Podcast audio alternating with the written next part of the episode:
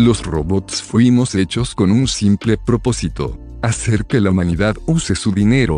Usa tu dinero apoyando a el podcast de memes. Puedes ayudar desde la página de Patreon. Más información en la descripción.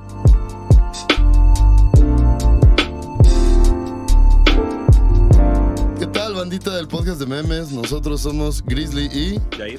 de nuevos pobres en Instagram con arroba nuevos guion bajo pobres.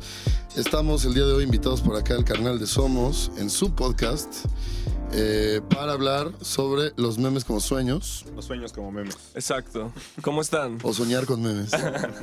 Chido. Muy bien, ¿y tú? Eso es algo real, bien. Gracias por, por participar y por haberme invitado a su podcast que pues escuchan los nuevos pobres en, en todas las plataformas, ¿no? De, de Sí. Bueno, las dos importantes, Apple Podcast y Spotify. es lo que yo digo también. En todas, pero pues por lo regular es una, dos o Sí. Sí. YouTube, ¿no? También podría ser. Pero bueno, eh, hoy vamos a hablar de los sueños como memes, pero justo dijiste eh, que hay gente que podría soñar con memes, ¿no? Pero en este episodio vamos a hablar más, no de lo orínico, se dice, ¿no? Onírico. Onírico. sí. Es, Lo eso es otra onírico. vertiente, lo orínico. Esos Lo son, orínico. esos son tacos, ¿no? También.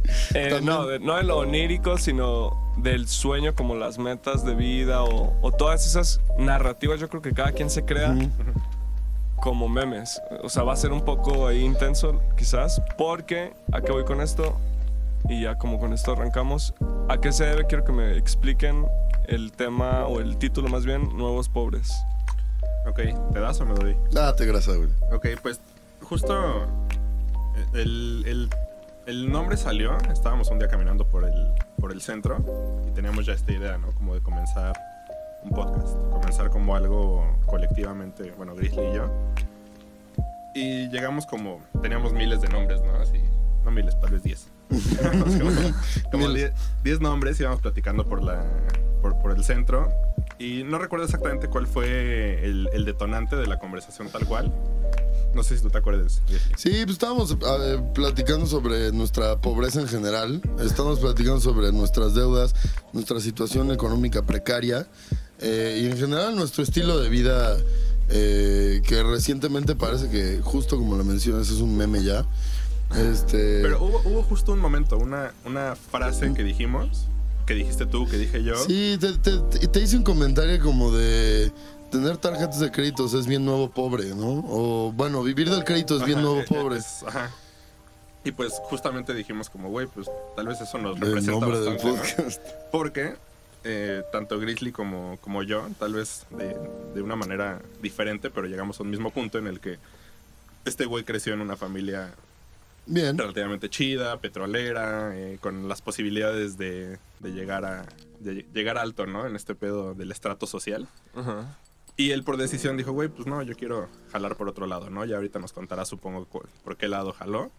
Y yo, por otro lado, este, también crecí en una familia chida, de una familia de pilotos. De Este, avión, ¿no? Tal ajá. cual así, el sueño de muchos Sí. niños, el sueño... Y ahí, ¿no? También otra vez como...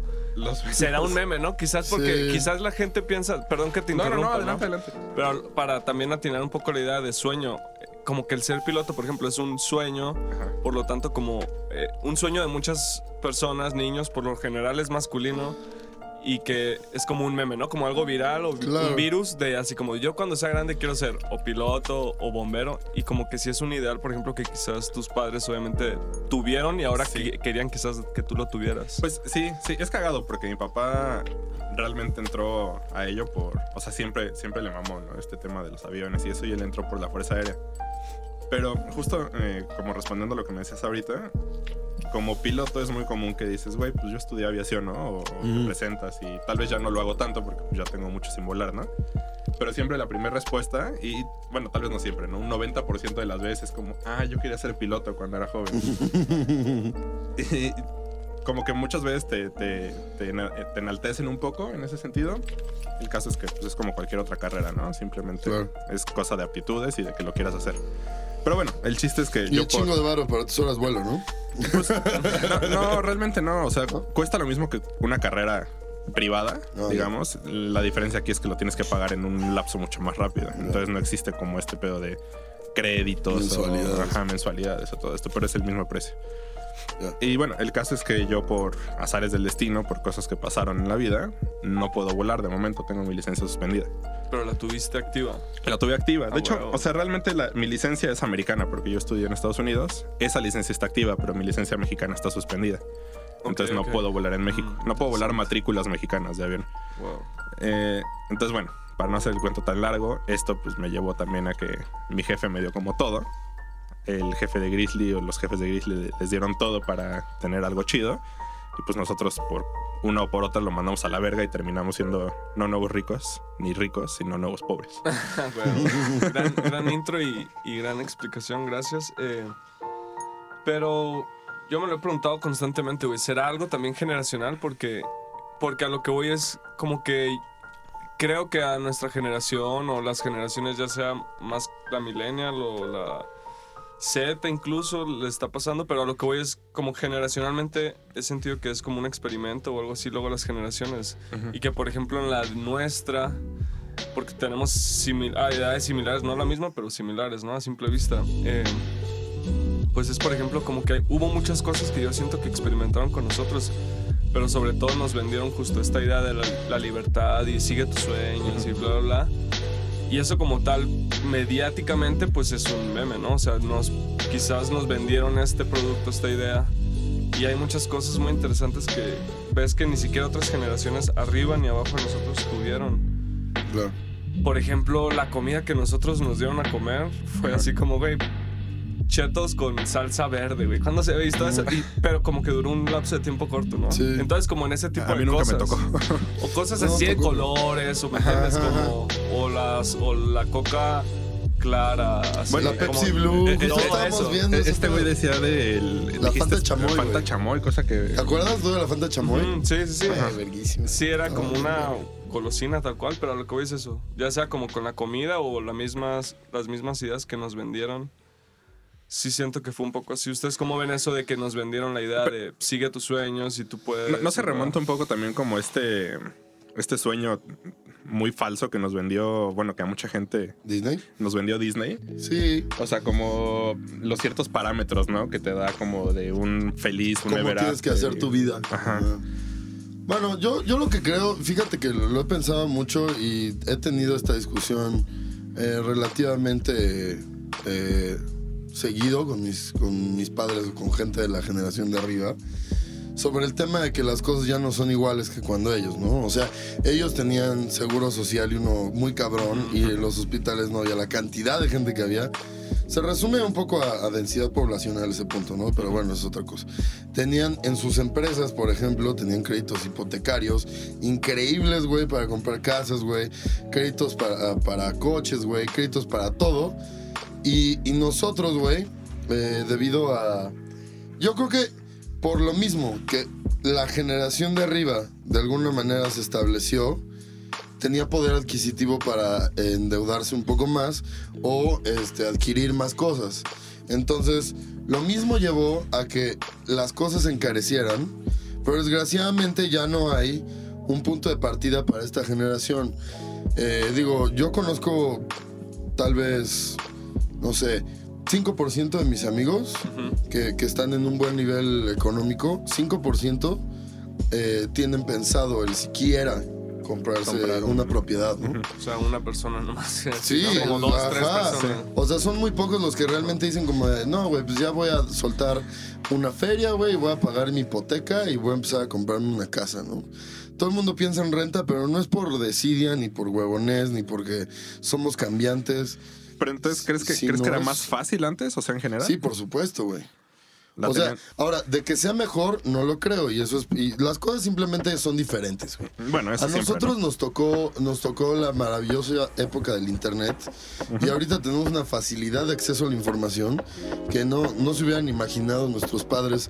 Buscar la cantidad de pendejadas que nosotros buscamos en una biblioteca, ¿no? Como nosotros lo hacemos en Google así, sin un solo pedo. Ni, ni el humor cambió, ¿no? Incluso hablando de los memes, güey. Ya, ya nadie cuenta pendejos chistes de Pepito, güey. Todo el mundo te comparte un meme, güey. El chiste evolucionó una cosa gráfica. Bueno, podrás... O sea, lo ves entonces sí, como una, un simple devenir. Sí, así sucede ya. Pero quizás conspiracionalmente no crees que hay algo detrás, como siempre alguien culpa a alguien, ¿no? Así como en Estados Unidos, pues no, güey, es culpa de los Rockefeller, güey, o es culpa de Jeff Bezos, güey, porque Mano. este güey nos quiere chingar. Entonces, pues sí, las cosas antes estaban mejor, pero, güey, ¿qué onda con nosotros? Porque ahora todo. Como una idea muy hasta religiosa de Sí. el fin de los tiempos, ¿no? Sí. Así como, ay, ya todo está peor y solo va a ser peor. Y, güey, Pues, pesimista. Sin afán de, de- Digo, sí se va a politizar este pedo tal vez. Pero bueno, sí, sin, sin afán de- de ponerme demasiado intenso, sí creo que, que hay un trasfondo en el neoliberalismo de acaba con los pobres matándolos de hambre. O sea, sí creo que hay algo de eso. Eh, y creo, es, bueno, no, de esto sí estoy 100% seguro, que no gobierna, no gobierna la política, gobiernan las empresas. El dinero. Desde hace mucho tiempo gobiernan Pues las sí. empresas. Por ejemplo, cuando fue esto de AMLO, güey, igual, o sea, si se, si, si se pone político este asunto, güey, no hay problema, pero lo que voy es, justo, yo también coincido un poco que más bien no gobiernan los, los políticos, ¿verdad? sino los bancos, ¿no? Los banqueros, como dicen. Eh, pero, por ejemplo, cuando fue esto de AMLO de las elecciones, me acuerdo que fue muy obvio cuando, así como se reunió con empresarios y como que se Claro. veían muy felices todos. Ajá. Y ya desde ahí fue como, De ah, repente pues, todo fue para arriba. como ¿no? va a ganar ya este güey, Sí. o sea, ya Sí, ganó. claro. Cuando tuvo esas reuniones justo con empresarios. Sí, bueno, el de- yo, yo de, una fuente súper cercana ya, ya sabía del proyecto de... O sea, ya sabía que ya estaba la persona encargada investigando tecnologías en Alemania de, de motores de hidrólisis para el tren Maya, güey. O sea, ya había varo ahí, güey, Sí. ¿sabes? Y si, y si bien no era pon tú del gobierno, ya lo estaba eh, Hasta ese esta momento, ¿no? persona gastándolo y se le iba a reembolsar. O sea, porque era una inversión segura. I- Igual y volviendo a lo conspiracional, igual y ya como hasta en modo de promesa, ¿no? Como Ah, pactado, estaba pactado de alguna manera. Sí, o sea, y, y bueno, lo que mencionas de los bancos, pues digo, no hay, no hay ejemplo más descarado de qué manera los bancos son relevantes en este país que lo que sucedió con Carlos Salinas de Gortari, ¿no? Mm. Este, el Fobaproa, la protección a la banca privada, güey, que ni siquiera fue el Banco de México, no, fue a la banca privada. Bueno, Y hay mucha gente que dice que también, ¿no? La, hay un corte generacional en México con el Tratado de Libre Comercio, por ejemplo. Sí, por supuesto. Nos, nos, nos vino a traer muchas cosas, yo creo que muy buenas, el TLC, el Telcan. Pero este, hay otras cosas terribles con eso, ¿no? O sea, sí es permiso abierto un poco a, a convertir a México en un paraíso fiscal para los extranjeros, pero para medianas y, me- y pequeñas empresas no lo es tanto. Y de pronto las enormes empresas tienen una cantidad de beneficios asquerosos que no, no nos imaginamos ni siquiera acá.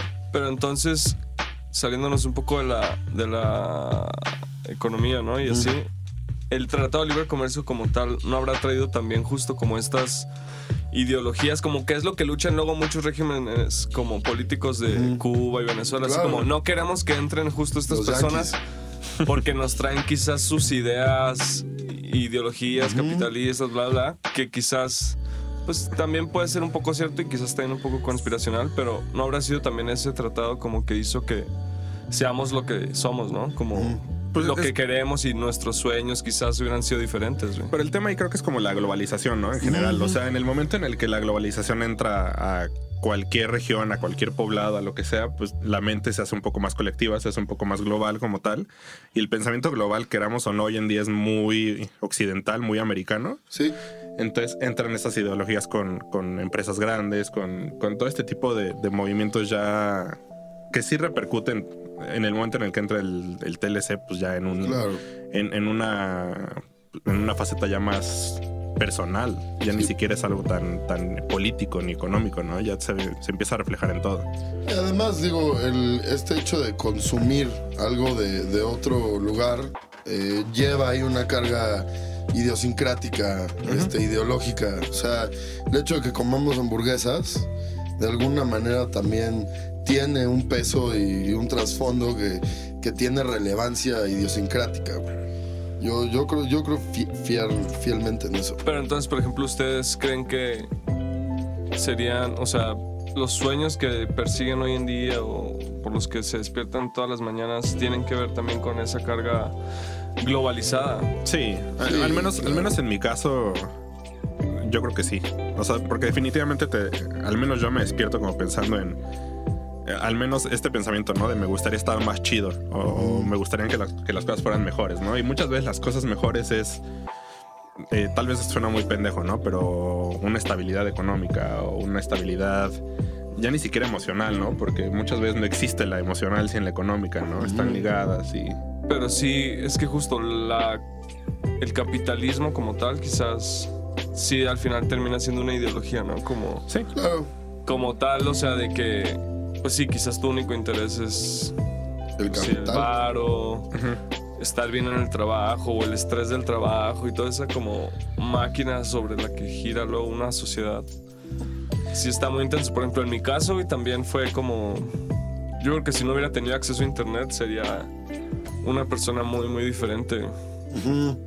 Por ejemplo, como el acceso a tutoriales o de cómo poder Claro, resolver tus propias tus propios intereses y, y curiosidades y así, Eh. no hubiera hecho decisiones que me trajeron hasta literal este punto en que estoy ahorita, ¿no? Por ejemplo. Y es una bendición, la neta. Yo, yo argumento que. Yo, yo argumento que lo único que no le da a YouTube la validez de una, de una universidad o de una carrera es que no hay guía para llevarte por el camino correcto de cómo debes de ver las cosas y en qué secuencia y, de quién, de qué proveedores de contenido tienes que ver las cosas.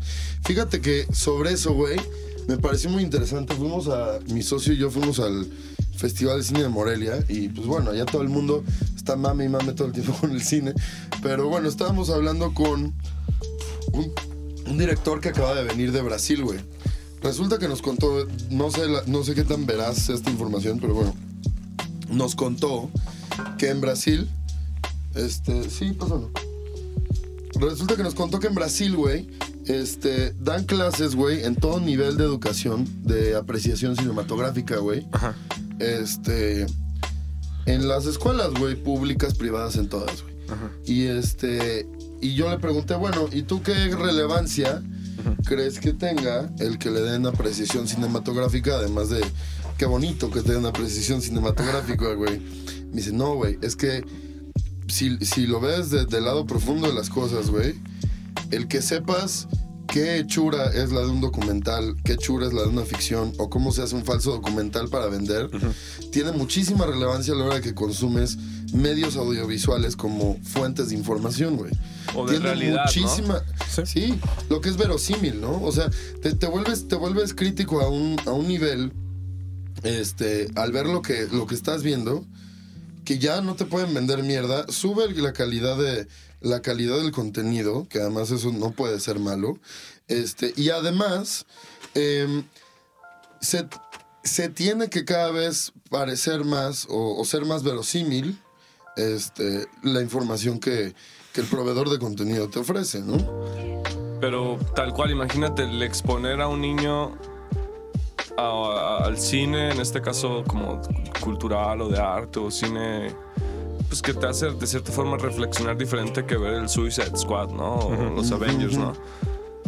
Justo, o sea, ¿qué narrativa al final terminas creándote en este caso con si creces viendo cine de arte a que si creces viendo Discovery Kids, ¿no? Por Ah. ejemplo. Entonces, a lo que voy es, pues sí, al final de, cuentas la mente sí es como esa creación de narrativas, entonces, pues sí, en su momento el cine hay mucha gente bien clavada, ¿no? Como que hasta luego lo hacen una meta referencia ahí de, de eso en el cine, como de de las personas como que sueñan con un cuento de Cenicienta y cosas así, que su vida la construyen a partir de eso. Pero por ejemplo, nosotros ahorita quizás sí estamos expuestos mucho a cine y cosas así por Netflix, pero también cómo afectará la narrativa del meme, ¿no? O, o de consumir esa narrativa, cómo le irá a afectar, creen ustedes, a las personas eh, consumir en redes sociales tanta publicidad y narrativas como muy filtradas, como lo son Claro. los, los, pues sí, las personas photoshopeadas y sí. A lo que voy con todo esto es que, pues somos, yo creo, un, un reflejo de lo que consumimos también, ¿no? Y quizás nosotros somos así porque, pues no sé, a nosotros nos tocaron otros formatos. Pero, por ejemplo, la otra vez estaba hablando con un amigo y dice, güey, yo no le quiero poner a mi amiga lentes de realidad virtual o realidad aumentada porque pues apenas tiene tres años y seguro va a crecer. Si le pongo esta madre, es muy diferente la experiencia que va a tener con el mundo, ¿no? Entonces, Pero también va, va a la par de lo que lleva el mundo hoy en día, ¿no? O sea, porque tal vez iba a tener una experiencia diferente si se la ponen. O sea, si le ponen unos lentes de realidad virtual o si todo el tiempo le dejas un iPad a un niño, si todo el tiempo le dejas acceso a YouTube, a lo que sea, ¿no? Sí va a tener una, una reacción y un crecimiento diferente al que tuvimos nosotros, pero si no lo haces va a tener un crecimiento diferente al que tienen los, Los demás. La, la media de los niños. ok. Y, y eso puede ser conflictivo. Además, mira, Yo, yo, por ejemplo, perdón que te interrumpa. No, no, no. Eh, yo dibujo desde hace mucho tiempo, me gusta escribir también desde hace mucho tiempo. Y a mi sobrina, yo tenía un iPad en la casa que la verdad es que rara vez usaba, güey. Y entonces a mi sobrina se me hizo buena idea porque no le querían comprar sus, sus papás un iPad, ¿no? Por cuestiones en ese momento, no sé si monetarias o cuál, es, cuál era el problema y no, se- no le querían comprar un iPad, ¿no? Entonces le regalé mi iPad. Antes de eso le regalaba colores, le regalaba libretas, eh, cosas chidas, ¿no? Como para crear algo, güey. En el momento en el que le regalé el iPad, la perdí por completo. O sea, era mi sobrina favorita. Digo, la quiero un chingo hasta el día de hoy. Pero en el momento en el que le di el iPad, estaba en una. Estábamos en reuniones y todo el tiempo estaba en el iPad. eh, empezó a ver. O sea, de repente ya llegaba escuchando rolas de reggaetón, cosas así, que pues como sea, está chido, ¿no? También Claro. vuelvo a lo mismo, ¿no? Es lo que va a crecer conforme están creciendo las demás personas, ¿no? Pero sí siento que de algún modo fui yo el que arruinó a mi sobrina al al regalarle el iPad. Probablemente hubiera pasado en un futuro, ¿no? Ajá. Probablemente le hubieran dado un iPad, hubiera tenido un teléfono que ya tiene hoy en día, ¿no? O sea, tiene 10 años, güey, trae un teléfono, y ¿no? tiene acceso Y tiene un iPhone y cosas chidas, ¿no? Entonces, Y- hubiera pasado, pero pues no puedo evitar como el pensar el ¿y qué si no y qué si le hubiera seguido regalando cosas para crear, ¿no? O sea, Sí. Mira, yo, yo, yo creo que si bien decir esto lo- se dice muy fácil, pero al final no, el- no lo es y yo no soy padre de, de- de nadie. Espero. sí, no eres padre. Espero no me va a salir con la sorpresa. Este. Pero yo creo que cerrarle la posibilidad de información a una persona, la- o sea, sí tienes que tener de alguna manera un filtro, pero yo creo que más bien debería de existir eh, un ambiente de completa libertad de acceso a la información, porque todo mundo lo existe. Y tú no sabes si el niño ya sabe quitar el filtro de control parental o qué chingados está viendo. Entonces, es mejor que tenga posibilidad de ver lo que sea, creo yo. Digo, no sé, no sé cómo realizarlo de nuevo. Pero más bien tú explicarle qué está viendo, güey. O sea, tú, tú darle la guía de cómo comprender esa información, cómo, to- cómo tomar esa información. Pero hablamos de, de niños aún. sí, o sea, Porque muchas veces, aunque, le, aunque tengas una explicación, por buena que sea, pues no es suficiente para un niño, güey. Tal vez, la- la- tal vez el problema sea que, y no te estoy diciendo que yo tengo esa respuesta, tal vez el problema sea que no tienes la explicación correcta. No, pues es que, o sea, ¿cómo puede haber una explicación, eh, por ejemplo, que sea fácil de digerir para un niño o fácil de entender? De, de por qué hay asesinatos, de por qué hay eh, genocidios, de por qué hay este tipo de cosas. ¿Cómo se lo explicas concretamente para que lo entienda, para que lo asimile y que tenga una buena guía hacia Pues por es qué un es bueno tema, o ¿no? malo? Que hay acceso actualmente a información, o sea, sí libre, pero masiva. O sea, Claro. al final del día, pues puedes justo leer como, dependiendo de lo que te muestre el algoritmo, y por ahí veo ahorita mi pregunta, dependiendo de lo que te muestre el algoritmo, pues va, te va quizás saturar o de noticias buenas o malas, o sexualizadas o no, o de deportes, o de chistes tontos, o de chistes inteligentes, o de ciencia, o de patinetas, ¿no? Entonces, ¿creen ustedes que existe actualmente como tal el libre albedrío? ¿A qué voy con esto? Por ejemplo, Mm, Uy, pues a qué voy con esto justo que lo que nos muestra o lo que consumimos a mí yo creo que considero en lo personal que a mí todavía me tocó y que seguro ustedes también el internet como cuando era más libre. Porque ahorita de cierta forma o sea, yo me acuerdo cuando empecé realmente de niño a usar internet, era como, pues sí, explorar por aquí, por allá y páginas así. Y ahorita realmente sí está limitado como a, a monopolios, ¿no?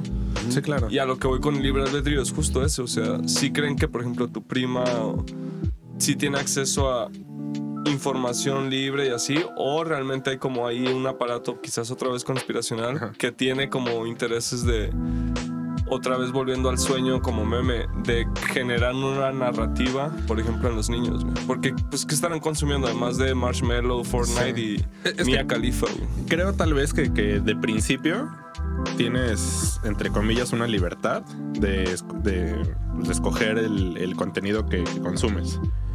Pero como dijiste hace, hace un momento, o sea, sí creo que llega un momento en el que el algoritmo detecta esa- exactamente qué es lo que estás Ujú, viendo, ¿no? Exactamente qué es lo que estás consumiendo y qué, sobre todo, qué le genera dinero, ¿no? O sea, qué- qué representa cifras para ellos. Entonces te empiezan a bombardear de, de Marshmallow, de, de My Little Pony, de, de lo que sea, ¿no? De lo que sea que, que vean los niños hoy en día.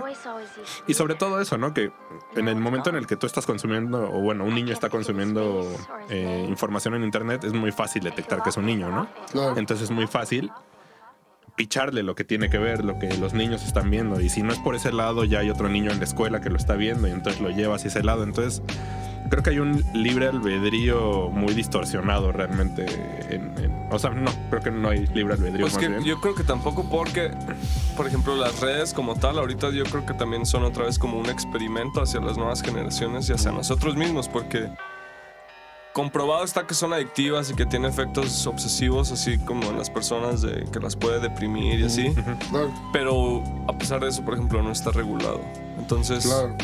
sí es como, no sé, ¿qué piensas tú? Creo, creo que regularlas va en contra del libre albedrío de alguna manera. Y bueno, eh, es, alguna vez hice un post que terminó horriblemente y, y a partir de ahí me cancelé de postear en mi Facebook de manera catártica. Pero creo que precisamente eh, este, esta ideología económica, el, la, la puesta de nuevo en práctica de algo viejo que es el liberalismo económico y eso se llama neoliberalismo, es algo que resurge, o sea, ni siquiera es nuevo, no, no, no tiene nada, es que lo vuelven a poner en práctica. Este, justo no nos hace libres, güey. Vivir, vivir pensando en, en el capital no nos hace libres, güey. Vivir pensando en ganancia económica no nos hace del todo libres, güey. O sea, siempre, siempre la ganancia económica eh, tiene detrás este, una implicación que te priva de alguna manera de tu 100% y, y legítima eh, libertad, güey. Ahora, no quiere decir que tampoco esté peleado con el capitalismo, digo. O sea, me ves y no soy pachuli, güey, ando por la vida, güey, siendo libre y de vagabundo. Y no, o sea, tampoco, tampoco se trata de, estar del todo peleado porque quitar algo tan complejo y tan arraigado como esta manera de pensar de absolutamente todas las personas, porque creo que todos, todos aquí estamos en ese barco, güey, por lo menos. Sí, Aunque, aunque no nos guste, pero estamos ahí, ¿no? pues sí. Entonces, eso es lo que no nos hace libres, güey. No nos hace libre que, que- que se extendió el- la palabra capital a, al- a los seres humanos, güey. Este, recursos humanos, ¿no? Como departamento, el capital humano de tu empresa. La cantidad de gente que tienes a tu disposición como Sí, tu capital, capital. y parte de tu riqueza como empresa, digo, es algo terrible, güey. Y no te hace rico, güey. Ni te hace. Ni te hace libre, güey. Nadie, nadie de esas personas este, que forman parte de eso son realmente libres, güey. Entonces, Pero ¿quién es realmente libre? Pues, güey, hay, hay una De- película. to- tomando en cuenta como esta referencia de, de que la libertad es nula, ¿no? En el momento en el que todos somos esclavos de algo, ¿no? Pues sí, o sea, digo, está, está un poco chairo este es más. Y, ch- y digo chairo es de la manera así como de. Con todo respeto, ¿no? No, no, no. Cha- chairo lo digo como, como, como lo que estoy haciendo en este momento. De hablar de socialismo, de ideas socialistas y de hablar de abajo el capitalismo y, y transmitiendo el live desde un iPhone XS, güey. Pues es que el problema O sea, es que- eso es un chairo. No, El problema creo que es eh, cualquier utopía ya está como relacionada directamente a, a socialismo, ¿no? O sea, ya hablas de una utopía y inmediatamente socialista. Y creo que sí hay que Bueno. disociar esas ideas, ¿no? ¿Sabes qué creo yo que es algo realmente libre? Bueno, podría ser libre, ¿no? Quizás, pero respondiendo a tu pregunta, Jair. Por ejemplo, un engaño, volviéndote en otro lo de Grizzly del capital y así, que ese es un meme, ¿no? Obviamente estamos de acuerdo que como tal un meme Es el dinero y que creemos en el capital y como Ajá. en el valor de las cosas objeto. Pero bueno, es otra punta, me voy por la otra que es... eh, pues sí, sentirse libre quizás o, pensar en la libertad, o más bien lo opuesto a la libertad actualmente creo que es eh, el engaño de que eres un individuo, por ejemplo. Y como todo este narcisismo que te intentan vender de que, ah, eres único y especial, ¿y por qué tú no consumes esto? Porque, ¿me entiendes? Claro. Como, y ese es como el engaño por el cual te lleva al finalmente crea un poco el capital, que es como pensar que eres individuo. diferente y especial y eres un individuo. Y yo creo que opuesto a eso y ser un poco más libre es quizás entenderte como, Comunidad. como una comunidad, como un colectivo, como, pues sí, una sociedad como tal, ¿no? Como el meme, somos una sociedad, o vivimos en una sociedad.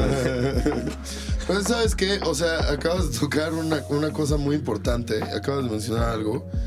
Eh, esta frase de Benito Juárez de el respeto al derecho ajeno es la paz, tiene implícita la comunidad, güey, ¿no? O sea, de lo ajeno, lo que no te pertenece a ti. Tiene implícita la comunidad. Vas, o sea, si, si lo quieres poner en otras palabras, es mi libertad acaba donde la tuya empieza, ¿no? Yo soy libre de hacer lo que se me hinche un huevo hasta que tú te pongas el pedo por eso o te, o te lastime a ti. Pero Y estás tiene- entendiendo que hay otro, ¿no? Y Sí, que- por supuesto, y tiene implícita la comunidad, Somos parte, o sea, porque es que creo que yo actualmente hay mucha, yo actualmente creo que hay mucha como, sí, idea de, de que las personas son individuos, por lo tanto, alguien se cree más importante que otro y así. Y lo ves como, por ejemplo, en memes también como de Lady o Lord de... Ah, claro. Polanco, ¿no? Y es como, güey, ¿en qué momento, por ejemplo, este último güey que hubo hace poco en diciembre, como que insultó a una mujer que era mucho menor que él y, y así como... Pues justo, ¿qué, qué te lleva a esa situación en que crees que eres superior a, a una mujer nomás porque te dijo viejo o algo así, ¿no? Pero, El individualismo, sí. pues sí, entonces... ¿Qué pasará entonces con los sueños de las personas? ¿Creen que si los de ustedes, por ejemplo, fueron sueños propios? Por ejemplo, yo últimamente he estado reflexionando, güey, y muy probablemente si terminé siendo afectado, pues obviamente, ¿no? Como todos, como en marketing y, y cosas así que te llevan al punto en el que, en el que estamos actualmente. Como Creo que en- las decisiones que tomas en tu vida, ¿no? Como tal. Sí, en concreto el, el mío, porque el mío sí desde pequeño fue, fue ser piloto, mi sueño, Ok, en un momento cambió. pero nunca cambió. O sea, siempre hubo como, como sueños entrelazados, de algún modo, en el... O sea, volar en Me, me- me un- metí, no, me metí a estudiar música, me metí a hacer como otras cosas en lo que podía llegar a ser el, el- el sueño que realmente tenía, ¿no? O sea, ser el vocalista de Iron Maiden, Sí, tocar sí. una bandota, Sí, sí. volar tu avión. Una guacala de Iron Maiden. Eh, pero justo ahorita que lo, que lo mencionaste, como de si tuve o no la libertad de elegir ese sueño, me, me pusiste un poquito en jaque porque si bien desde pequeño soñé con ser piloto, fue porque crecí desde pequeño en una cabina con mi papá volando, eh, yendo de viaje, o sea, haciendo esa vida, ¿no? Llevando de algún modo una vida a la par de un piloto, ¿no? Claro. Entonces, por supuesto que estuve sesgado hacia ese lado, ¿no? O sea, hacia te tiene que gustar esto. O bueno, no te tiene que gustar, ¿no? Pero conociste ya esta vida. Entonces, no. Creo que pensándolo tal vez muy a fondo, te podré decir que no, que, que sí fue un poco impuesto el sueño. Fuiste sesgado a eso, ¿no? Pero al mismo tiempo tengo el ejemplo de mi hermana. Y es algo que, que siempre hemos platicado como entre hijos de pilotos, ¿no? O sea, porque también hay un nicho de hijos de pilotos, ¿no? De seguro un grupo de Facebook, ¿no? Sí, de hecho, de hecho te- tenemos, nos mandamos memes y todos. Tenemos memes específicos de hijos de piloto. Que, que existen dos tipos de hijos de piloto, ¿no? Ajá. El que se convierte en piloto Y el que detesta y el la que aviación. detesta la aviación y a los pilotos en general. Mi hermana es ella. Mi hermana Wow. es la, la persona que vivió igual viajando, viajó más que yo, eh, disfrutó mucho más de la, de la profesión de mi papá. Sin embargo, al final del día dijo, ¿sabes qué? Mi papá nunca estaba en la casa, cosa que yo veía como... Claro. Yo, yo no lo veía así, ¿no? Porque para mi hermana, mi papá nunca estaba. Para mí, mi papá siempre estaba cuando estaba en México, ¿no? Cuando estaba. Que son formas diferentes de ver las cosas, ¿no? Y ya. Pues sí, o sea, cu- cuando, no estaba trabajando, Ajá, estaba, estaba, en la casa. conmigo. Entonces, para mí siempre estaba, ¿no? Entonces, ya son cosas como de, de perspectiva y, y- Claro. y de individuo como tal. Pero. Entonces me pregunto ahí, y, tal vez ustedes tienen ahí algún argumento o algo que, que poner, es si yo de algún modo fui obligado o fui sesgado, como dijimos, hacia mi sueño de la aviación, porque mi hermana se desvió hacia otro lado. O sea, si es totalmente cuestión de personalidades, me imagino. Sí. Mira, yo creo que fuiste, fuiste libre en términos de. Tú quisiste eso y tuviste la posibilidad de hacerlo. Porque Ahí está tu libertad, ¿no? O sea, si bien estás sesgado como a, a- a escoger eso, este. Fuiste libre porque te gustó y lo pudiste realizar al final. Por ejemplo, justo, justo el sesgo en, en mi sueño eh, no existe en lo absoluto, güey.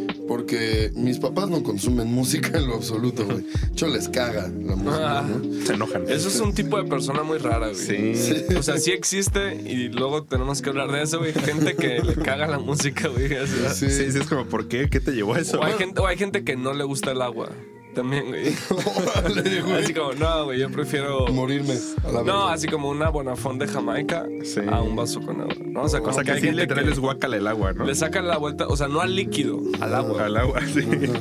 Pero bueno, Este, pero, pues sí, o sea, yo de, de muy chico mi sueño era ser boxeador, güey.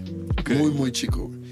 Después ya como en la prepa lo que quería era estudiar filosofía, este, me di cuenta que había que leer un chingo, la prepa era terrible estudiante, güey. Entonces, este, había que leer un chingo y, y me eché una parte del, del diálogos en ese momento y dije, no, güey, le llego a la verga. Hasta que descubrí a Nietzsche y eso sí me gustó. Pero me di cuenta que eso no, no iba a estudiar exclusivamente a Nietzsche y dije, ay, güey, me agarro los libros y ya está, güey. Este, pero bueno, después dije, güey, pues voy a ser actuario, güey, pues soy bueno con los números y pues quiero varo, ¿no? Este, el capitalista Ricardo. El Rockefeller. Este, ¿eh? El Rockefeller. El Rockefeller, güey. Y este, y ya, güey, pues por azares del destino eh, y por azares y por razones de que me tardé cinco años en acabar la prepa, güey. Tenía que encontrar algo que hacer que no me, que no me cagara, güey, porque la prepa me cagaba los huevos. Entonces, pues yo tenía una banda, güey, grabamos un disco, el disco quedó la verga, no quedé satisfecho. Y entonces, pues dije, güey, voy a aprender yo a hacer este pedo para yo grabar a mi banda. Y chinguen a su madre, güey, no vuelvo a pagar un güey que me lo haga porque esto está de la verga. Y este, y me metí un curso, güey, eh, sabatino, me gustó. Luego me metí a otro curso ya más pro, un diplomado. Este, y verguísima. Me, me fascinaba, güey. Me apuré en acabar la prepa porque me dieron una beca para irme a estudiar a Canadá. Me fui a Canadá a terminar mis estudios y especializarme en sonido de cine y televisión. Y ya, güey, pero, o sea, fue fortuito de. pues, tuve una banda, y, ajá. fue un devenir. O sea, sí, y todo, y todo fue a partir de. Voy a agarrar la guitarra para ver si me agarro una morra también por ahí, ¿no? A ver qué morra se me pega. En, en las, en la. Puta, en la secundaria, güey. en Primera secundaria. A ver qué morra se me pega por tocar la guitarra, güey. Por ver la televisión. Luego la guitarra resultó que me terminó mamando. Y luego de la guitarra salió lo del disco de hacer mi banda. Del disco quedó culero, salió lo de ingeniería de sonido. Pues no suena tan fortuito cuando lo pones así, ¿no? para producir música, pues por quererme agarrar una morra, terminé estudiando sonido de cine y televisión. Pues muchas de las mejores historias empiezan por lujuria, güey. Sí, por supuesto, güey. Sí, eso, eso es true. Pero, pero sí, yo como tal, creo que no conocí mi sueño hasta que estuve, hasta que estoy en este momento viviendo un crecimiento hacia eso, güey. Mi sueño es tener un estudio muy grande que haga tres, cuatro películas al año. Este, que pueda vivir. que pueda vivir exclusivamente de esto, güey. Que no tenga un pedo en la vida. Mantener a mi familia de este pedo. Y ese es mi sueño y lo estoy viviendo a partir de ahorita. Y ahorita lo conocí. Pues que también, ¿no? El, el proceso es el producto también. o sea, al mismo tiempo, quizás ese es el problema de muchas personas, como pensar que... Ajá, como que tienes que tener las cosas definidas y así. Como esa presión justo que pasa cuando Claro. tienes que decidir que vas a estudiar en la prepa, güey. ¿A porque qué área eso- vas, no? Que va a marcar tu vida. Yo, güey, yo, sí, yo en ese momento sí lo sabía. ¿Cuándo era tu sueño, güey? No, pues el mío siempre ha sido como más por también, ¿no? El arte y así.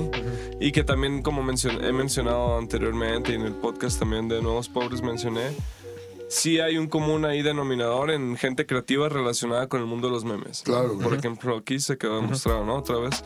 Pero también, entonces, por lo tanto, mi área también era creativa y la mía fue como un caso, un caso muy de de muy común, ¿no? Así como que tus jefes nomás quieren que seas lo algo que te va a dar dinero y Lo así. que te gusta, pero que te deje. Ni siquiera que te guste, que te deje así como seguridad, estabilidad, como, güey, pues ser Doctor. doctor, abogado, algo así que no sea artista, ¿no? O que no sea, no estudies artes, no estudies filosofía, no estudies cosas así porque, güey, va a estar difícil. Sí. Y entonces, pues sí, güey, fui por ahí y pues me acuerdo que de adolescente había mucho una... Pues justo como muchos medios de internet o toda esta era de Tumblr o toda esta era de Vice, por ejemplo, cosas así que también, que al final de cuentas sí es una ideología que hay detrás, quieras o no, agendada o no. Pero entonces a, a raíz de todo esto que yo consumía, pues terminé tomando decisiones que me trajo a este punto, ¿no? En el cual, eh, bueno, ¿qué pasa, no? Como estoy en la prepa y así, bla, bla, Vice, bla, bla, bla, Tumblr, Internet y cosas así. Iba empezando también Instagram, pero yo sí. Yo soy de Sonora, me vengo al, al DF El defectuoso. Ajá, y, y pues empecé artes. La dejé como tal la licenciatura para venirme y, y- y ya, ¿no? Seguir como justo el sueño. Porque, pues dentro de mi narrativa no es necesario la universidad, no es necesario Sí, de acuerdo. dependiendo qué hagas, ¿no? Obviamente si vuelas aviones, obviamente sí es necesario una licenciatura, güey. Pero no, o sea, no aplica para todas las profesiones de la vida. Claro. Ahora, yo, yo quiero hacerles una pregunta porque esto me da curiosidad, güey.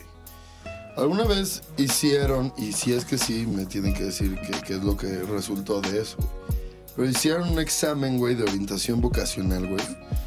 Y, y ¿se acuerdan qué les dijo el examen de orientación vocacional? ¿Para qué eran buenos, güey? Sí, sí lo hice, pero la verdad es que no tengo idea de... ¿No recuerdo que... que... Yo no sé el tal cual cual, pero sí sé que también justo iba hacia humanidades. así. O sea, ah, sí, sí me acuerdo que también, porque justo de ahí elegí mi área, porque realmente yo podía elegir cualquier área para... O sea, no te piden área para aviación, ¿no? Entonces también salí como hacia área 4, que es humanidades, y fue el área que elegí para, para terminar la prepa. Pero no recuerdo exactamente qué era, así como... Seguramente era algo, algo así como psicología. Bueno, yo, yo en ese entonces tenía la idea de primero estudiar sociología, porque me, me mamaba como toda esa vertiente. Y por ejemplo, tú en la prepa, ¿qué consumías? Por ejemplo, yo digo que consumía esto y por lo tanto me hizo tomar ciertas decisiones este meme que consumía o este conjunto de memes, ¿no? Como ciertos medios, ciertas páginas, bla, bla. Tú mencionaste libros de filosofía, bla, bla, bla. ¿Tú qué consumías en el momento que te hizo tomar esas decisiones en la prepa? Pues es que justo desde muy joven mi papá me, me dio a leer, entonces leía un chingo. Eh, tenía, bueno, volviendo un poquito al tema que mencionabas hace rato de la gente que te cagaba la música. Yo por ahí de los 10 años decía, a mí me caga la música y nunca en la vida me va a interesar No este pedo de la música. Pero, güey, ¿qué pedo con eso? Tenía, tenía 10 años, algo así. Y lo hacía porque mi hermana en ese entonces eh, traía un trip ahí medio raro y le gustaba el- la música psycho y iba a raves y esas madres. O sea, era más como rebeldía tuya. No, es que yo lo veía, era como. Y veía a sus Guácala. amigos y los veía así como todo el tiempo hasta el pito y así todo el tiempo asquerosos. Y era como. Si eso es que me vaya a gustar la, la música, es que no me va a gustar entonces, ¿no? Ella es cinco años mayor que yo. Y de repente llegó un día un primo, eh, me puso un disco. Creo que era de Guns N' Roses, algo así. Me mamó en ese momento y dije, bueno, tal vez sí me gusta la música, ¿no? Ah, Y- huevo. y de ahí me empecé, a- me empecé como a, a encontrar en la música. Y lo que consumí en la prepa, además de. Ah, no, en alcohol todavía no consumía. consumía, leía mucho y escuchaba mucha música. En, en cuestión de medios, creo que. O sea, realmente no tuve una. Co- Como una, una vertiente de que me gustara como algún medio en particular. O sea, no me gustaba ninguna revista. Pero no consumías, ajá, como alguna revista, alguna página, alguna... no, algo que... no. Porque sea- pues el marketing es muy obvio que te, te intenta persuadir siempre, ¿no? Justo en aquellas épocas era cuando estaba, supongo que el boom de, del emo en, en la Ciudad de México. Y escuchaba, bueno, hasta la fecha escucho música, mucha música emo. Creo que me conociste, de hecho, con una playera que decía eh, Emo. emo. Sí, sí, sí. Entonces, escuchaba mucho de eso. eh, sí, supongo que era la época MySpace más bien. Sí. Entonces, pues había un nicho ahí muy cerrado de, de gente como que como que crecía en este en este círculo de Pero por lo tanto, por lo amo era filosofía. Ajá, como Cosas también muy, in- sentimentalismo. Ajá. muy individualistas, ¿no? También. Y lo que sí nunca consumí, y eso creo que lo platicamos también en el último podcast que, que grabamos, nunca consumí nada de aviación. O sea, nunca fui de. a- a- al al contrario de, de mis eh, contemporáneos en la escuela, que era de que volteaban y veían un avión y decían, ah, este es tal y tal y tal avión. Yo nunca pude hacer eso. Bueno, puedo ahora porque ya lo estudié. Ajá. Pero nunca me interesó como clavarme mucho en eso porque me gustaba. Bueno, en mi argumento era me gustaba tanto que no me quiero saturar de ello. Claro. Ok, o sea, se te dio de cierta forma natural porque ya. O sea, lo pasaste, pero no te esforzaste. Ajá. Sí, Wow. Sí, Pues- realmente la, la escuela siempre me costó un chingo de trabajo. También era un pendejo en la prepa. O sea, m- más allá, bueno, es que ser un pendejo en la prepa como que implica que, que eres un pendejo si no haces tu tarea y si no... Eh, responsable. si no llevas, ajá, sobre todo porque iba en una escuela privada, ¿no? Entonces tenías que dar tu pinche cuadernito y te daban este... Te, te evaluaban por evaluación continua y si tenías bien tu cuaderno estabas chido. Y si Es que esa es otra, güey. El meme como...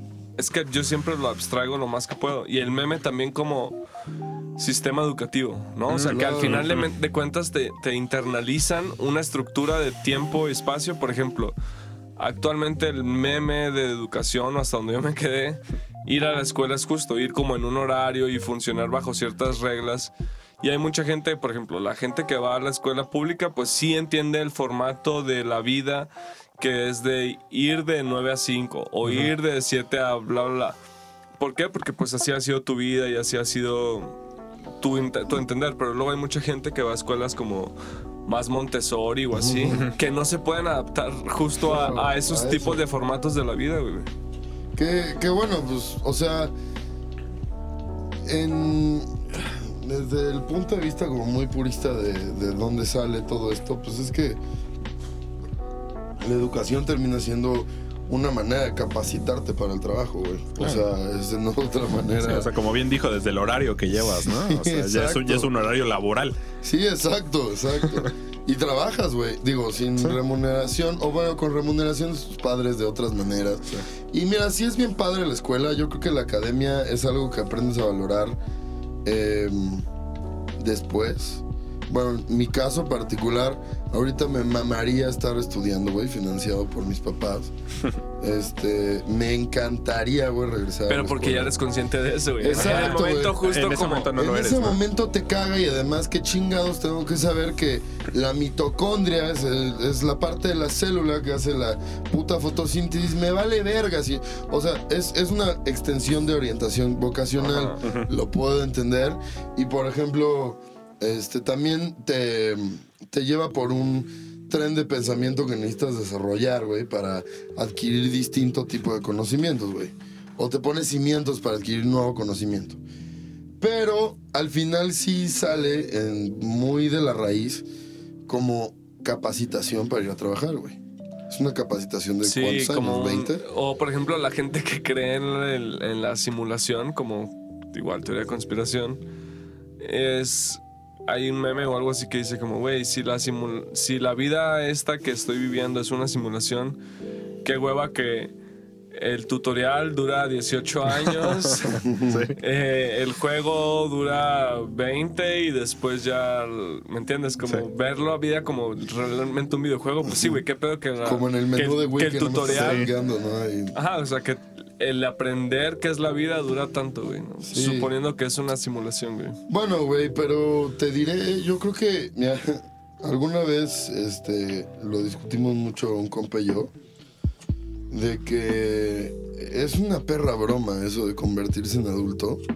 Porque convertirse en adulto nada más es que te meta a la verga el SAT, ¿no? O sea, ¿por qué? Porque la verdad es que así que digas, puta, ¿de qué manera tienes ahora conocimiento suficiente para sobrevivir de a de veras en la vida con este sistema? No en realidad, ¿no? O sea, Claro. además de que justo no me parece ya relevante en las prepas o así. em, si vas a tomar un área, ¿por qué te O sea, por ejemplo, si vas, vas a tomar área 4, ¿por qué te ponen estadística, pon tú? Pero en lugar de que, te, de que te pongan cosas que sí te van a servir en la vida, del día a día, como eh, civismo más avanzado, de alguna manera, este, contabilidad, güey, finanzas y administración. Pero que te digan, que te digan también, ¿no? Así como, güey, te estamos poniendo esta contabilidad así porque, güey, cuando crezcas es Sí, porque muy vas a necesitar probable factura. que- que llegue porque el vas a- SAT. Ajá. y ya dices como, Ah. va, Pues, Sí, o sea, un- pero que sean life skills, no, no que Ajá. sean. Ha- Había justo un meme, ¿no? También de que los impuestos simplemente es la suscripción anual para vivir en un país, güey.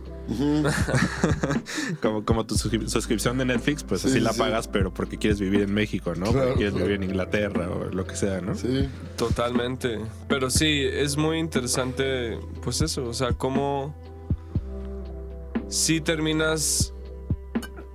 Pues es que todo es una estructura, güey, pero quizás la gente, lo- el, el querer estructurarlo de, un- de cierta forma no funciona y yo creo que sí, la vida es más caótica de lo que parece. Entonces, que, querer encuadrarla como en todos deben de aprender matemáticas, todos deben de aprender y así, es un tema.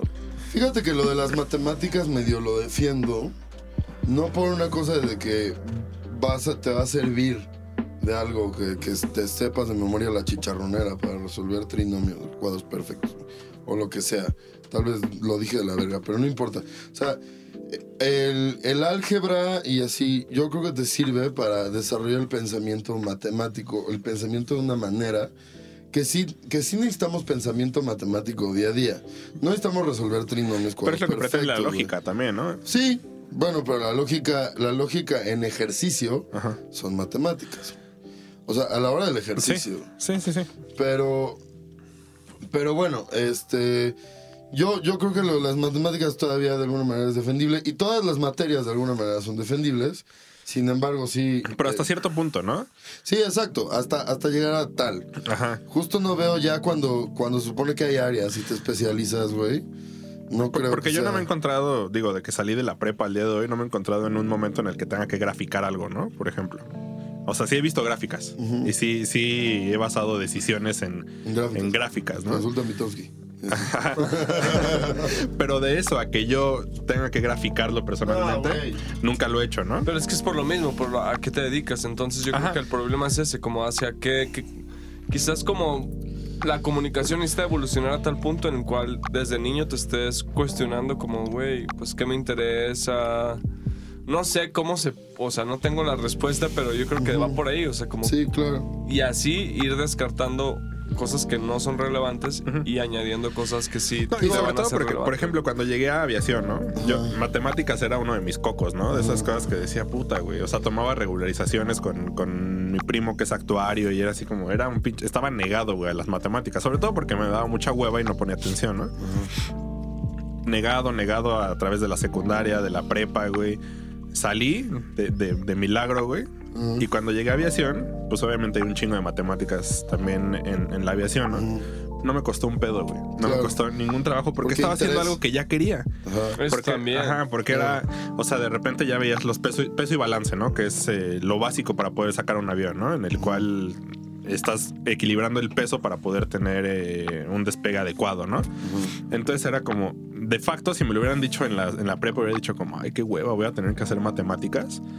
Pero en ese momento era como, ah, ok, porque para hacer esto, o sea, puedo hacer- tengo que hacer esto para poder salir a volar, ¿no? Entonces era como, va, Sí, güey, esa es otra, porque por ejemplo, yo nunca fui a una escuela de Crowley, pero yo fui a puras de gobierno y así, pero tengo entendido que sí, hubiera sido muy diferente si, por ejemplo, a lo que voy con esto es que en las escuelas de Crowley hubiera sido muy diferente. Lo que hacen ahí es que dicen como, hey, mayoría de votos, ¿qué les interesa?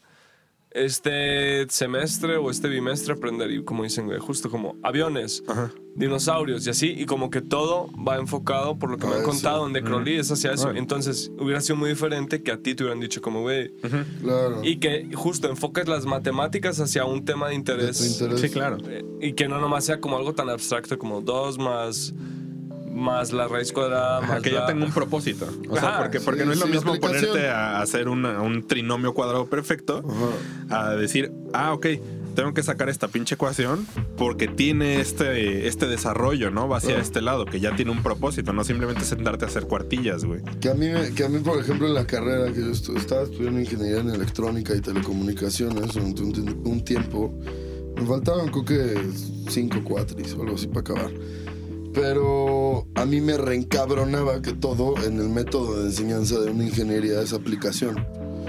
Entonces, por ejemplo, me zurraba que yo le decía, al profesor así como de, oye, profe, ¿pero qué es una integral? Mira, la integral es lo que le haces una función para encontrar el área debajo de la curva que trae esa función. Como, ajá, pendejo. Me queda claro la aplicación, güey. ¿En dónde está un Dime integral? qué chingada madre es, o, a quién, y- o cómo llegamos a esta forma de pensar, o qué chingados, güey. Ajá. No, güey. Cuando te pregunten el área debajo de la curva de esta función, la integras, güey. Güey, pero qué mierda es. Ah, bueno. ¿Cuándo se aplica? No, bueno, mira. Tú tienes, tú tienes una curva, güey. y lo que está Debajo abajo. de esa curva, güey, hay un área, güey. No lo puedes sacar así con altura por, eh, por distancia, güey. Tú tienes que integrar la función que trae esa curva. Sí, verga, pero qué chingados es. Como, Wow. Puta, güey. No, horrible, güey. Y, y ahorita que, que estabas diciendo este tema de que no sabemos y como en realidad qué valor sí tiene o no tiene estudiar todas estas materias, güey. Eh, justo regresando y retomando la parte de la libertad, creo que también es una cosa muy libre que te dan absolutamente todas las materias, ¿no? Es una cosa como, bueno, se acerca un poco más a la libertad. Mí también me hubiera mamado que me hubieran dado clases de guitarra eléctrica en la primaria, ¿no? Tal vez, tal vez no en ese momento. O, Pero o no- técnicas de grabación. Pero es que, ¿sabes la- qué pasa, güey? Por ejemplo, que, te, que, que es como estar solo, güey. O sea, ¿Estar como qué? estar solo como a tu... Si no tienes a alguien que te esté Sí, como dando esta retroalimentación, esta comunicación, pues sí, al final de- puedes tomar mal... Estar tomando malas decisiones, pero bueno. Sí, claro. Entonces, redondeando otra vez el tema, ¿consideran ustedes que el uso actualmente de la tecnología, por ejemplo, de... Yo veo, por ejemplo, las redes sociales, güey, como que sí a la vez nos unen, como pasó, por ejemplo, en este caso, pero a la vez como nos separan. Entonces, sí, las nuevas tecnologías serán como sí algo que te hace tomar tus propias decisiones como pues sí, güey, quizás si quiero ser o no o realmente están sesgando, creen algo bajo un propio interés. Pues, Es, es como el argumento este de que ahora estamos más cerca que nunca, pero más lejos que, que siempre, ¿no? En el sentido de que yo tengo un amigo en China, ¿no? Y puedo agarrar ahorita y le mando un mensaje y estoy con él, ¿no? Y sé que está bien y, y sé algo de él, ¿no? Pero en el momento en el que estoy en una habitación con ese güey, estoy clavado otra vez en mi teléfono, ¿no? Entonces estoy ahora... Hablando ahora con el güey de Venezuela. Ajá, hablando con otro güey, hablando, hablando con este güey, ¿no? Que tal vez está a, la- a a cuadras de mi casa, ¿no? Pues sí. Mira, yo, yo, yo creo que la tecnología solamente y siempre y cuando no sea usado para la guerra es exclusivamente bueno, güey. Em, ¿Tú crees, güey? sí, o sea, siempre y cuando no sea usado para guerra, Pero es que hay mucha gente, por ejemplo, que dice que actualmente como que la guerra es de información, güey, como bueno, tal. igual es guerra. Además, ¿no? O sea, además tienes o que saber que la mayor parte de la tecnología que tenemos el día de hoy derivó de la guerra, güey. Derivó Ah, de la pues no, milicia, que güey. queda queda súper claro, güey. O sea, sí lo, lo que despunta desarrollo tecnológico es donde más varo hay y específicamente de Estados Unidos, eh, que es en, en la guerra, güey, por supuesto. es Pero que- tal cual como cosas de propaganda y así, que al final del día, pues mucha gente creo que no se da cuenta de eso, ¿no? Que hay intereses detrás propagandísticos de lo que estás De consumiendo, todo, güey. absolutamente Sí, de todo. todo. hay intereses. O sea, justo hay, hay una cosa como medio sin- siniestra que, que vi en el, en el último keynote de Apple cuando anuncian el nuevo- la nueva generación de Apple Watch. Se me hizo medio perverso y siniestro. eh, porque, porque obviamente lo usan como herramienta de marketing y punto de venta.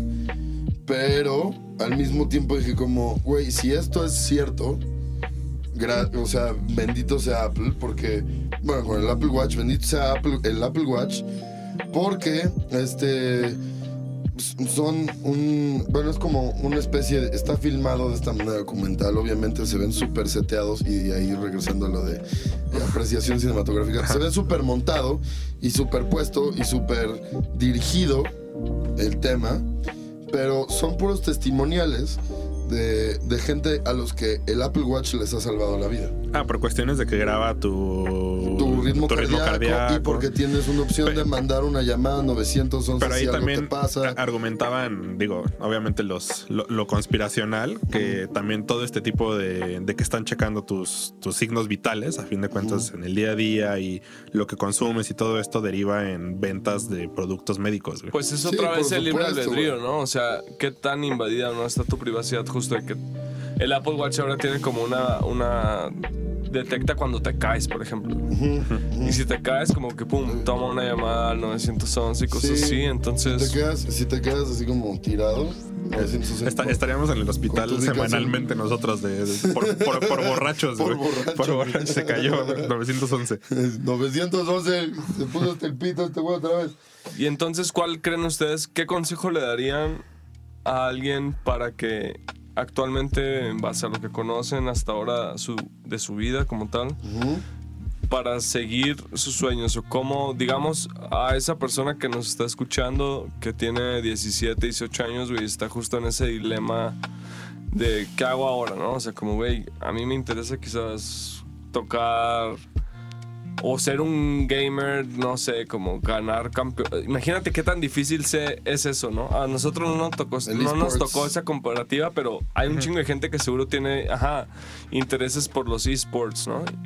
¿Qué consejo le harían a esa persona que, que quiere seguir su sueño de ser un deportista de los videojuegos? Pues mira, mi, mi papá siempre me dijo algo como que hasta el día de hoy lo atesoro un chingo, ¿no? Me dijo, eh, piensa en lo que te gusta y extrapola.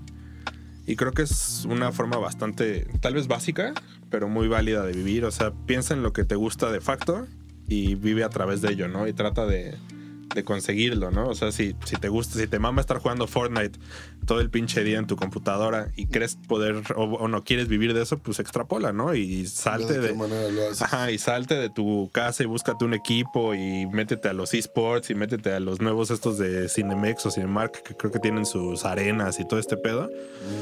O sea, creo que se me hace válido, tal vez es complicado, tal vez no es tan fácil como decidir y ya, güey, porque nada en la vida es así. Pero sí creo que simplemente si hay algo que te gusta, pues persíguelo, ¿no?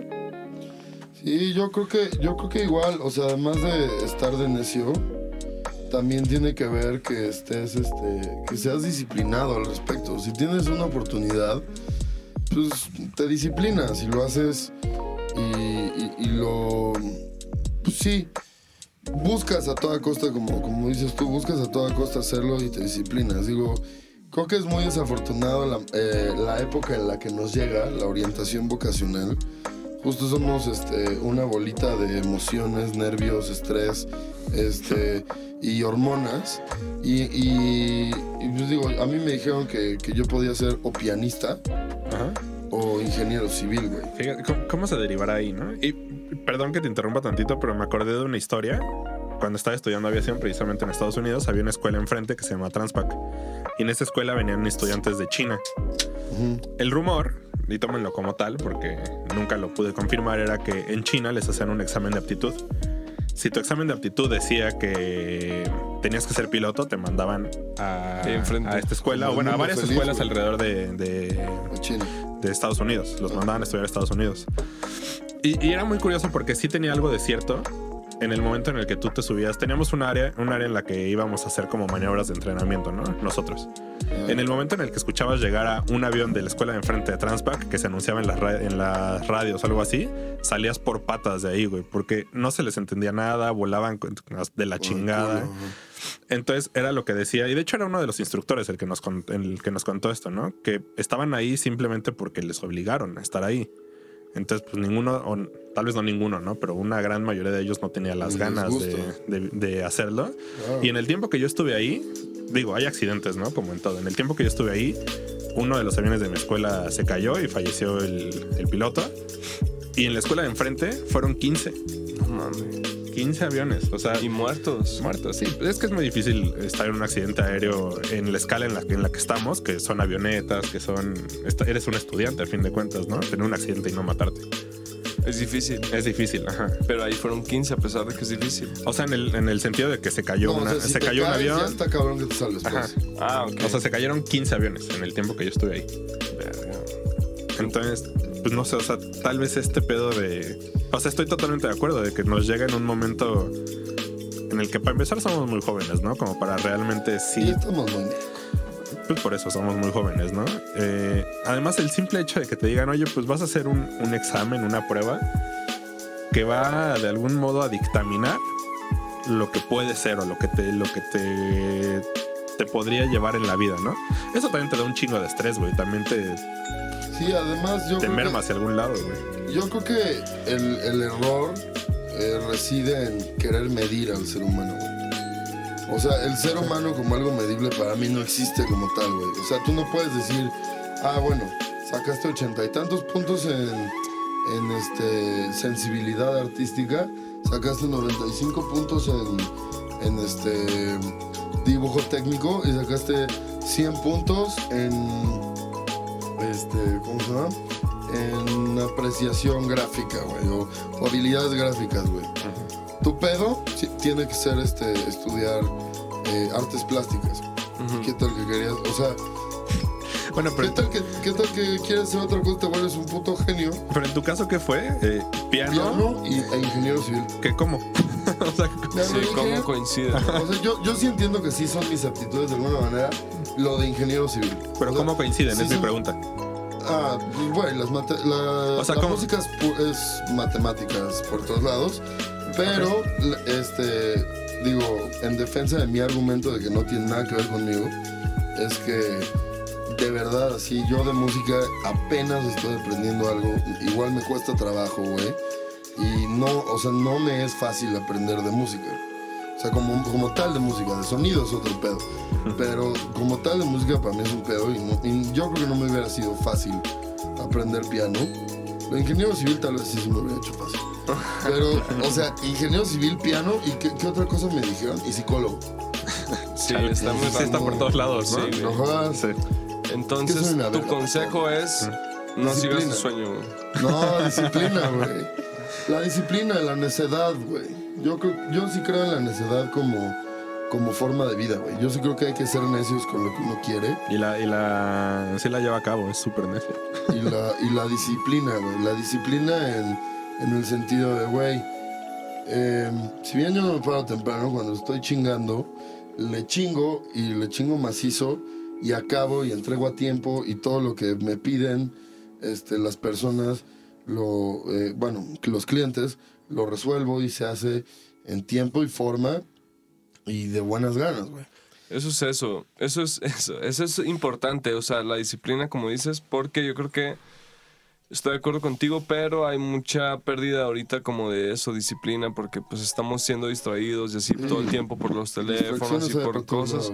Entonces sí, estoy de acuerdo, como sigue tu sueño y, y, y lo que y escúchate a ti mismo como en eso, o sea, si te gusta algo y eso te suena real, sea lo que sea, es, es importante, pero sí, busca una forma en la cual puedas sí vivir de eso, no nomás como un idealizarlo, pero necesitas disciplina para eso, ¿no? O sea, necesitas, güey, si realmente te gusta dibujar, Chingale dibuja. Chingale, 10 horas busca una forma, no sé, como sube tutoriales y empieza a intentar hacer una monetización Sí, o empieza tu pequeña, pero para eso necesitas disciplina, por lo tanto, no uses tanto tu teléfono para estar en la pendeja Exacto, eh, güey. en, en Instagram y Tienes así. una herramientota que es el Google, güey. Pero, ajá, como, como- le dicen, como le dicen la ruquiza, el- el Google, La Google. la Google. El Google. Pero El Google. una última cosa que, que me gustaría agregar, que ahorita pensándolo, creo que me fue muy fructífero, güey, y, y a mí me ayudó muchísimo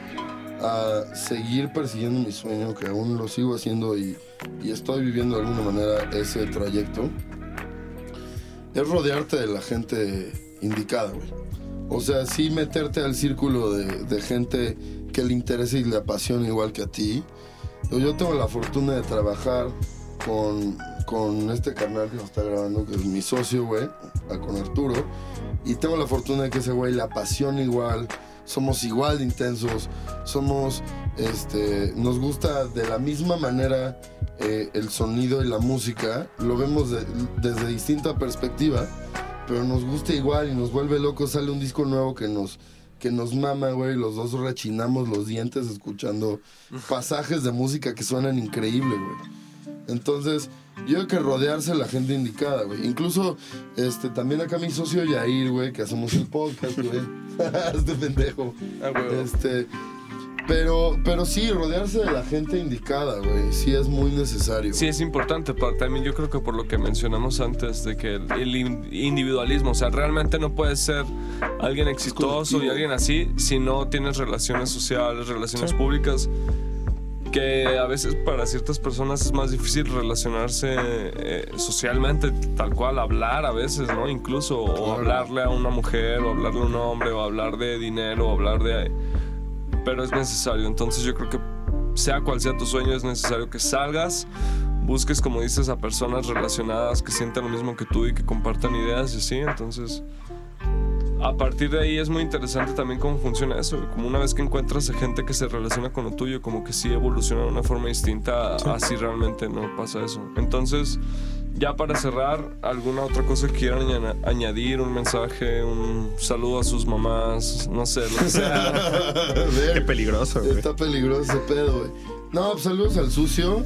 Saludos a, a la bandita de Tállame la Espalda, que ojalá, que es otro podcast, que ojalá pronto nos veamos. Este. Gracias a, a Somos la Nueva, a arroba Somos la Nueva Ola por invitarnos al podcast de memes.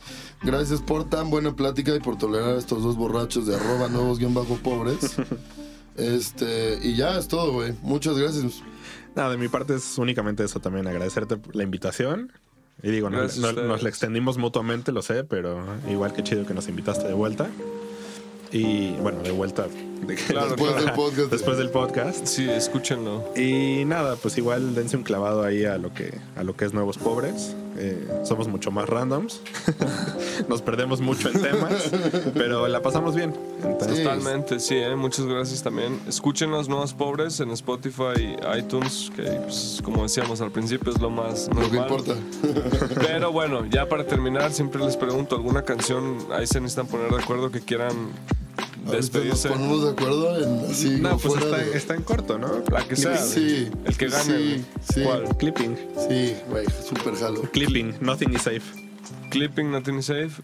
Y pues adiós, los dejamos con esta canción. Gracias.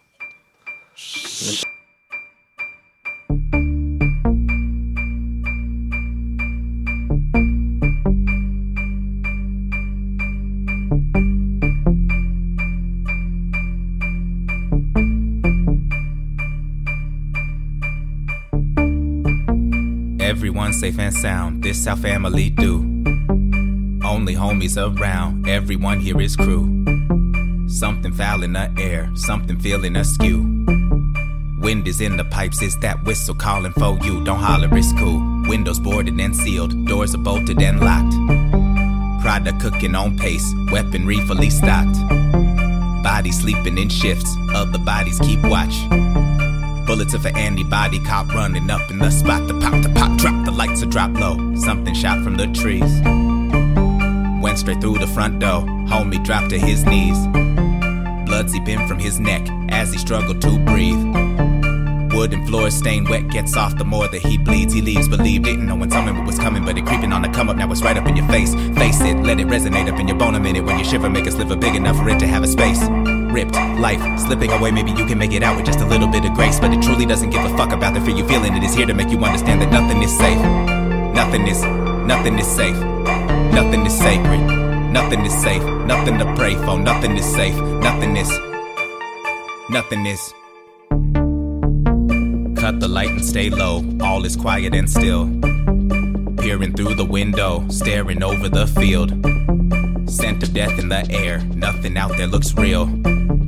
Close the homie's eyes now is not the time to be feeling really load up. Furniture, low walls, barricade you inside. Lose the lights in the hallways, everyone gon' be fine. Phone that no one should call starts to ring at one time. The homies I slide to it, then the wall split from the outside. The air rushes in, it's cold as fuck. Bullets slapping like hell. My homie struck down. The mission has failed. The wood is split, splintered. Chandelier falls and smashes. Hard glass and steel everywhere. and every throat screams and protest. You all are dying, and really will anyone care? Truth like death comes for everyone. Barely had to summon what was coming. It was creeping on the come up that was right up in your face. Face it, let it resonate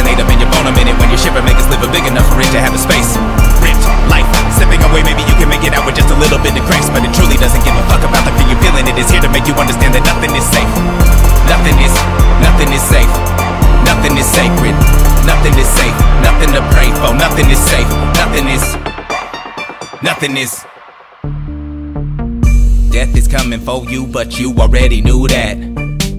Thought the clicker brought you some safety up in this pack. But that didn't add up, back up, stand up, strike a pose. What you get up, that's what they like, you suppose. They go rack up, stack up, that stuff that you stole. But the fact of status wrapped up in black coat cannot be ignored. Running so fast, it had an award. Homies got gas for cash from that score. Y'all could've made a dash just after one more. So you put up on the gas and smash round the corner. Only one man was sent to the coroner. Wasn't part of the plan, but damn, the fast forward whip was too quick to flip and fast forward. With the past smashed every wall, pillar, and floorboard. Ashes to ashes, dust in the lung. Fire down on everything, gasoline been poured. Last piece of action for you succumb. What could have done. There's something about how we walks remind you of someone. You look and see a gun, a man with no face, a golden halo that could be the sun. Long ago you saw me what was coming, it was creeping on a come up, now it's right up in your face. Face it, let it resonate up in your bone a minute when you shiver, make us live a big enough for it to have a space. Ripped, life, slipping away, maybe you can make it out with just a little bit of grace, but it truly doesn't give a fuck about the fear you're feeling. It is here to make you understand that nothing is safe. Nothing is, nothing is safe. Nothing is sacred. Nothing is safe. Nothing to pray for. Nothing is safe. Nothing is, nothing is.